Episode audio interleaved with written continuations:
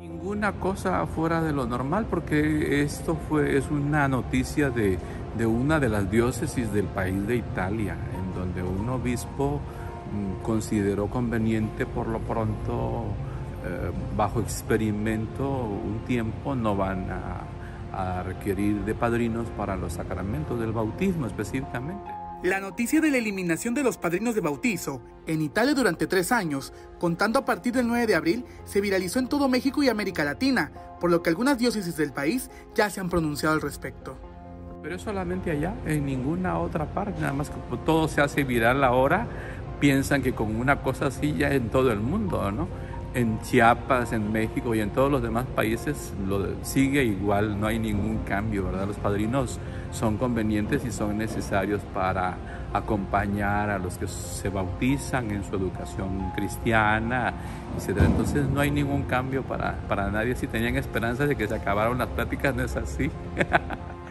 Según el padre rector de la Catedral de San Marcos, en Tuxtla Gutiérrez, los padrinos y madrinas juegan un papel importante, ya que son los encargados de procurar que la niñez lleve una vida religiosa.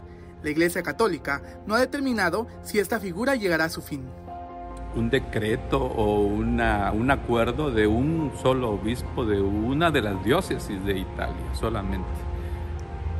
Aquí en México todo sigue igual, ya incluso leía un comunicado del presidente de la Conferencia Episcopal Mexicana, el señor Rogelio Cabrera, en donde explica y aclara también esta situación, ¿verdad? Hasta el momento, el episcopado mexicano no ha hecho ninguna aclaración al respecto. Sin embargo, algunas arquidiócesis de México ya se han pronunciado al respecto mencionando la importancia de esta figura en la vida de los católicos. El padre rector de la Catedral de San Marcos manda un mensaje a la ciudadanía creyente.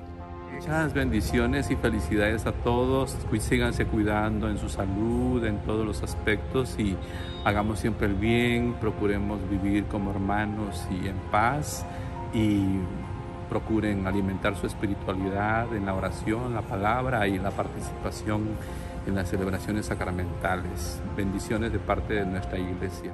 Para Alerta Chiapas, Eric Chandomí.